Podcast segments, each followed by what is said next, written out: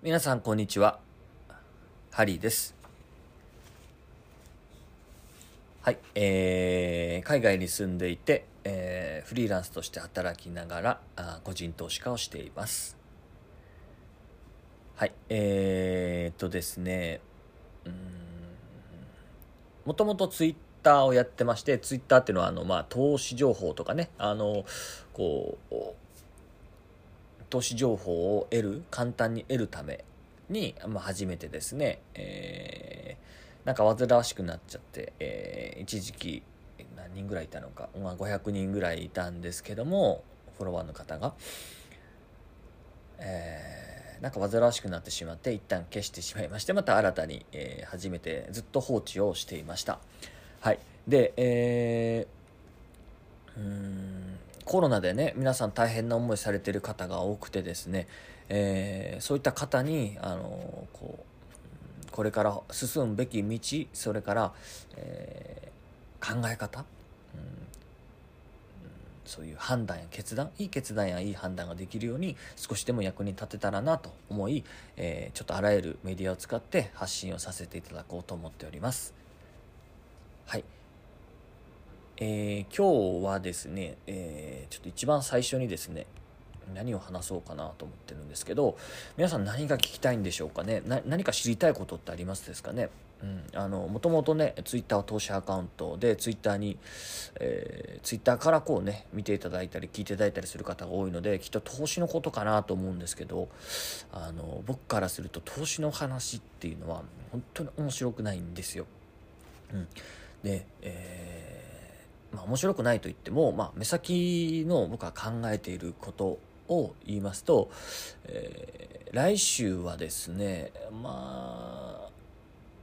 うん、株からコモディティから、まあ、基本的に下がると思ってまして、で、今ですね、あの、少し、まあ、買っていいのは、うん、国債、それから金、こういったものは、まあ、厳しい相場状況でありますけども購入してもまあいいかなというレベルです。ただあのもう今はですね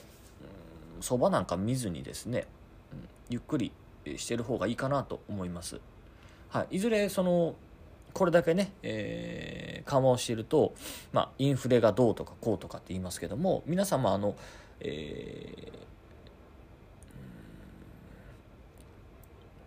今こうコロナで何て言うんですか、えー、押さえつけられてる状態じゃないですか？世界中に。であの歴史的に見てもですね、えー、こういう危機の後っていうのは必ず反動期っていうものが来てまして我慢してたものがこう一気にねこう爆発する ですからあの反動期、うん、が必ず来るんですよ。うんえー、今日本は緊急事態宣言ですけども解除されたらみんなねきっとこう飲みに行ったりとかご飯食べたりとかお茶をしたりとかあのそういったことをされると思うんですね。うん、でじゃあ今何やるべきですか？っていうとあのうん株式市場はですねもうそうなることをすでに織り込んでるんですよ。ただまだ織り込んでいないのは実際のこの現状の社会なので今から何するべきかっていうと,、えーと、仕事をですね、えー、ビジネスの例えばセットアップであったり、えー、副業であったりそういったことを皆さん真剣にあの考えられること。自分が今何ができるのかといいますか何が得意なのか今後どういうような仕事をしていきたいのかあっていうことを、まあ、考えるいい時期かなと思います。ですから、えー、株の銘柄がうんぬん、金を買うべきかどうかとか、あ来週はあ日経平均は下落するのかダウは S&P は、えー、落ちるのか上がるのかなんていうのはあのはっきり言うと、まあ、無視しててもいいかなと思います。はい、一旦落ちるでしょうしまた上がり始めると思います。ただうん怖いのはここからずっと右肩下がりが長く続くことです、うん、この可能性は僕は高いと思ってるので今は本当に様子見するのが一番いいと思います。はい。で、えー、ちょっとね YouTube なんかがあの非常にこうユーザー数が多いのでユーザーあ YouTube を始めることが、えー、たくさんの方にリーチできると思ってやってみようと思ったんですけどもやはりちょっとねお顔出しすることがあのちょっとまだ決意ができてなくてですね、あ何か音声メディアでいいものがないかなと思いまして、えー、このポッドキャストに、えー、たどり着きました。はい。今日は、あその YouTube でも少しお話しさせていただいたんですが、あちょっと希望を持ちましょうと、皆さん。うん。あのー、今どれだけ、え恵まれてなくても、いろんなものを失ったとしても希望さえ残ればそこから全て一切再び始まるというお話をさせていただいたんですけどもその希望についてはあですね希望とは何ですかというと目標を持つこと。目標を持つということは希望を持つということだよ。その目標をしっかりと定めれば毎日一歩一歩歩みにも力が入るよと、うん、そしてえ、偉大な人間を目指すからもしくは偉大な目標を目指すからあ人間は偉大や偉大になれるんだよ。素晴らしくなれるんだよっていうお話をしたんですよ。はい。だから初めから偉大な人。すごい人だからすごいことができるんじゃなくてすごい人や偉大なものを目指すから人は偉大になっていくんですよね。うん、で、えー僕もねこのリアルの中で話をねいろいろ困った方とかの相談を聞いているとですね何をやったらいいか分かんないんだよねっていう人が多いんですよ。であのー、けどね、あのー、うまくいかないこととか自分の思い通りにならないことっていっぱいあると思うんですけどけどね自分の心だけは唯一自由自在に操れるところなんですよ。なので自分で作ればいいんですよね。希望いわゆる目標を、うん、まずこれをセットできるかっていうところがすごく大事だと思います。っていう話を実はさせていただいておりました。はい。で、えー、しっかりと未来を信じましょうと。未来を信じれば自分の未来を信じればあ必ず毎日生き生きと、うん、充実感を持って生きることができますよというお話でした。はい。で、えー、今日はそれにプラスしてですね、うんよく、お金があるだけじゃ幸せじゃないよ。とか、お金だけが全てじゃないとかってよく言われるじゃないですか。で、これはあの富裕層の方にも聞いていただきたいんですよ。お金に余裕がある、もう本当に山ほどお金を持ってる方でもものすごく不幸せな方ってたくさんいらっしゃるんです。本当なんですよ。あれだけ自由に使えるお金や時間があるのにうーん幸福感にない、うん、それなんでだと皆さん思いますか？信じられないですよね。悩みなさそうですよね。はい。これはじゃあなんでなのかっていうことを少しお話ししたいと思います。はい。まず幸せとは何か。幸せとはうーん。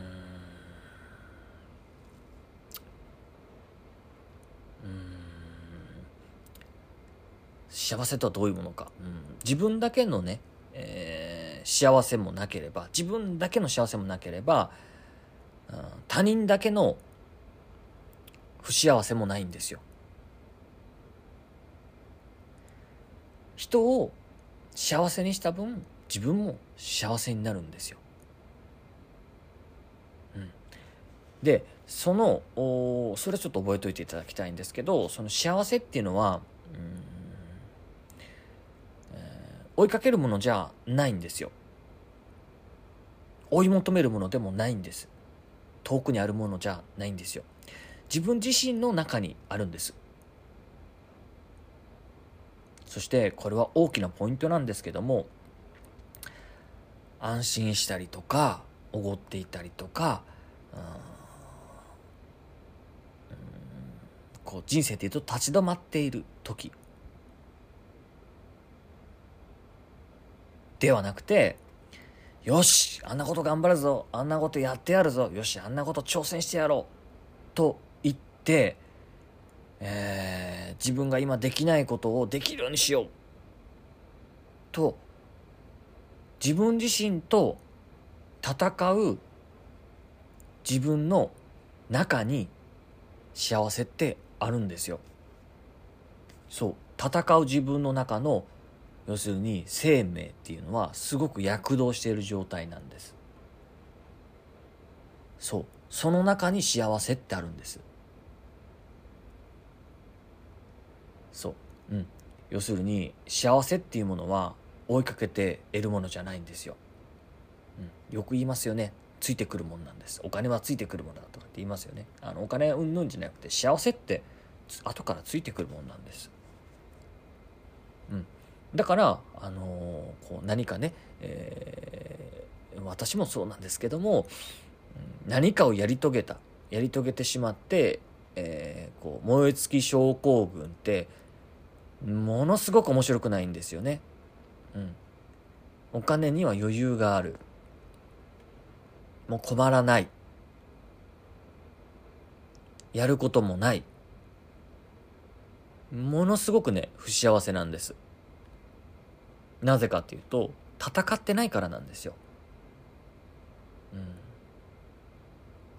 安閑としている自分の中に幸せってないんですよ。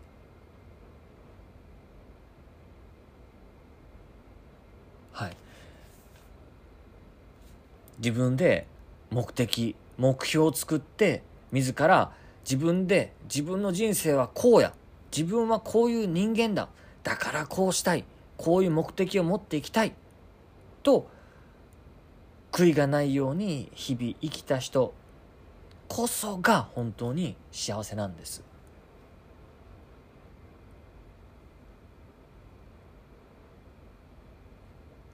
頭のいい人。たくさんいます。けど情熱を失ってしまったら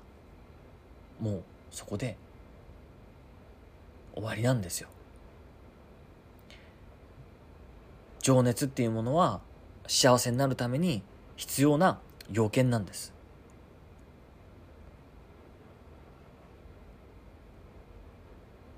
ただねここで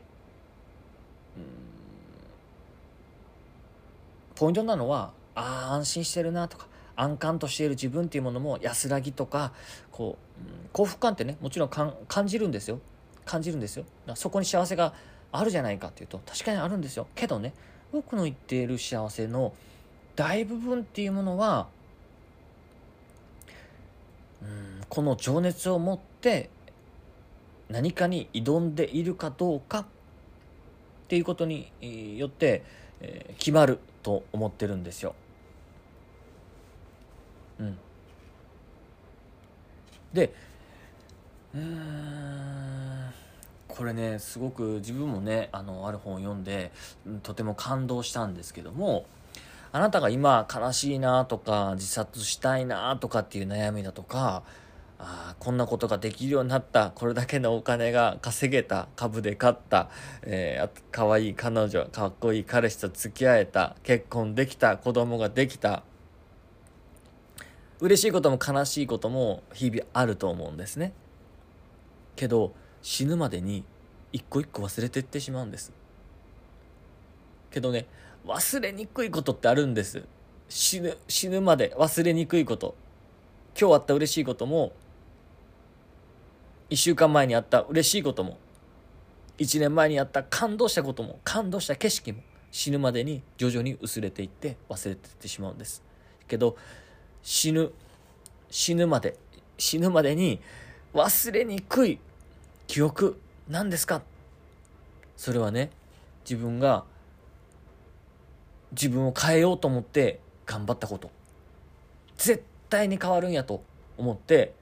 自分の嫌なところを変えようと思って頑張ったこと。これがねこれに挑んだこと。愚直に愚直に挑んだこと。戦ったこと。これはね実はね忘れにくいって言われてるんです。ということはですよ。生きてから死ぬまでこの生死の一つのリズムの中で非常に価値の高いものって何か。それは自分を変えるための努力。している時間。なんですよ。そこに情熱を持って挑めているかどうか。情熱を持ってそれに挑めている人は幸せなんですよ。幸せなあ人生なんですよ。でこれはね覚えておいていただきたいんですよ。うん。なんでかっていうと今から何かを始める人や今からうん人生を変えたい自分を変えたいと思っている方がたくさんいらっしゃると思いますのでみんなみんなに幸せになってほしいですさまざまな考え方やさまざまな人生さまざまな仕事さまざまなこうライフスタイルがあると思いますけどもみんなに幸せになってほしいのでこの幸せっていうものはどういうものなのかなっていう特徴をよく分かっていただきたいなと思ってお話ししました。はい。えー、投資のお話割合1、人生における大切なお話9でまたお話ししてしまいましたけれども、また、あの、次のお話も、えー、楽しみにしていってください。あのー、時間がありますので、自分の、あのー、時間を皆様の人生の役に立てるなら、たくさん使っていきたいと思いますので、えこれからもよかったら聞いてください。それじゃあ、聞いてくれてありがとうございました。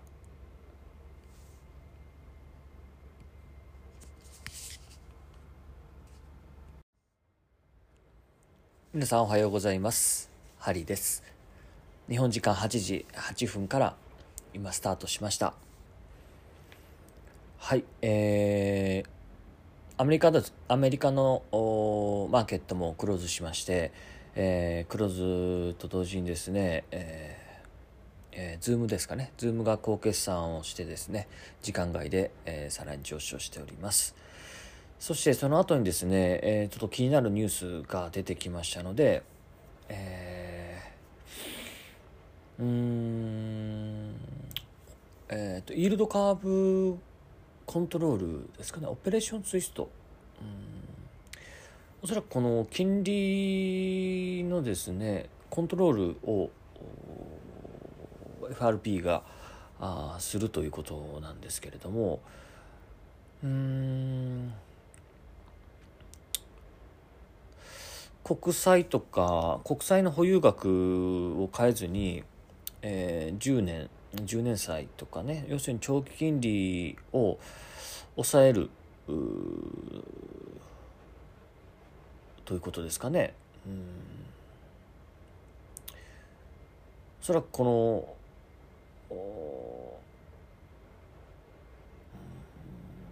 短い債券を売って、えー期間の長い債券を買う。要するにまあ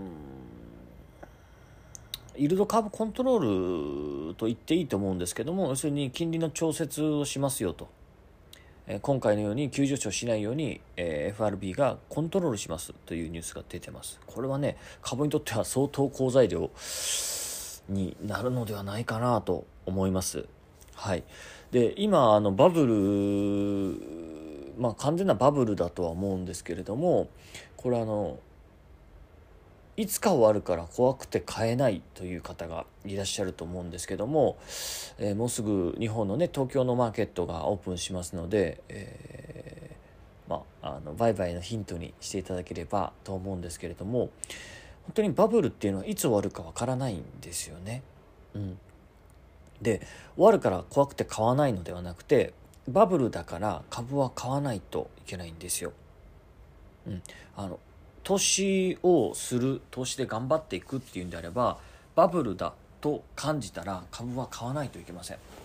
なぜかというと資産が効率よく増える期間だからですバブルっていうのは。えーと、バブルのようなこう激しい上昇の相場が終わればあ非常に難しい時期に突入します。この時にですね、えー、株価が下がったから買いを入れてもさらに下がりますし、基本的にやっぱり株価っていうのは上昇しにくいですね。なので、えー、そういう時に株を仕込んでですね、えー、何を待つかっていうと上昇相場なんですよ。うん、で今皆さんが待ってた、えー、時がようやく来てるんですよね。なので少々高くても株は買っていかないといけないんです。なので、えー、怖がらずに買うべきです。ただ、うん、怖いですね。私も実際買えてませんし、まあ、買う勇気がなかったので、あまりマーケットにこう入れ込むようなことはして今いいません。時間の無駄です。はい。えー、そう。だからバブルが、バブルだというやっぱ認識があるので私は買えないんですね。ただ株の世界で生きていくそれがこう収入の柱だとかっていう人はやっぱ買わざるを得ないんですよ。うん、要するにファンドなんかっていうのはこんなとこで売るわけにいかないんですね。うん、なので大きな資金が買いに向かうまだ買いに向かうということという時期なので個人も同じように買いに行かないといけないんです。しかしですねここでバブルとはまた別にですね大きな問題がありましてこれはもう数年前からですね大きな問題なんですがアルゴリズムですねアルゴリズムっていうのがすごく厄介でですね皆さんが大きく買いに転じればあそれを早く察知して、えー、今ほとんどのねあのファンドっていうのはアルゴリズムをこう搭載してですね搭載してるんですけども皆さんのよしと思って重い腰を上げて買いに転じた時にアルゴリズム反応して大きな売りを仕掛けてくると思うんですね。はい。なので、えー、まあ、先物なんかはこう激しいこう乱高下している以上今 CFD とかオプションっていうのは非常にリスクが高いです。それからあ大きなお金の入ってきやすい、まあ、大型株出来高の多い株とかっていうのはうーんまあ、入ってくるんじゃないかなと。小型にね大きな資金が入ってくるってことはなかなか特にね外国の資金資本っていうのは入ってこないのであれなんですけどもこのバブルに乗るならやはり個別株っていうものを探して探すしかありません。そしてこのアルゴ優秀なアルゴリズムに勝つ方法っていうのは短期売買は難しいです。もう個人が唯一勝てる方向方法は超超超超長期ですね。うん、なので、えー、個別株を長く持つという覚悟ができれば、まあ、今あ思い切って株を買うっていうのはあ、うんまあ、今後面白いかなと思います。はい、ただ下がるのも早いし上がるのも早いので、まあ、これはねアルゴリズムのせいだと思うんですけども本当にそういう相場なのでいつ終わるか分かりません。明日バブルが終わるかもしれません。ただ今はバブルです。バブルの中です。ただ明日終わるかもしれませんのであのー、その判断は皆様がね、えー、していただければいいですけれども基本的にバブルだと感じたら株は買いです。アルゴリズムに勝つのは超長期保有しかありません。もう小さな値動きは置いておいて、えー、上昇していくのをひたすら待つという方法しかありませんので少し、えー、これからの取引のアイデアにしていただけたら嬉しいです。はい、それじゃあ今朝の8時15分ですので、まもなくマーケットオープンしますので、皆様株の売買頑張ってください。はい、えー、より点の可能性、もしくは、うーん、少し有利が出るのではないかなと予想しています。はい。それでは、良い一日をお過ごしください。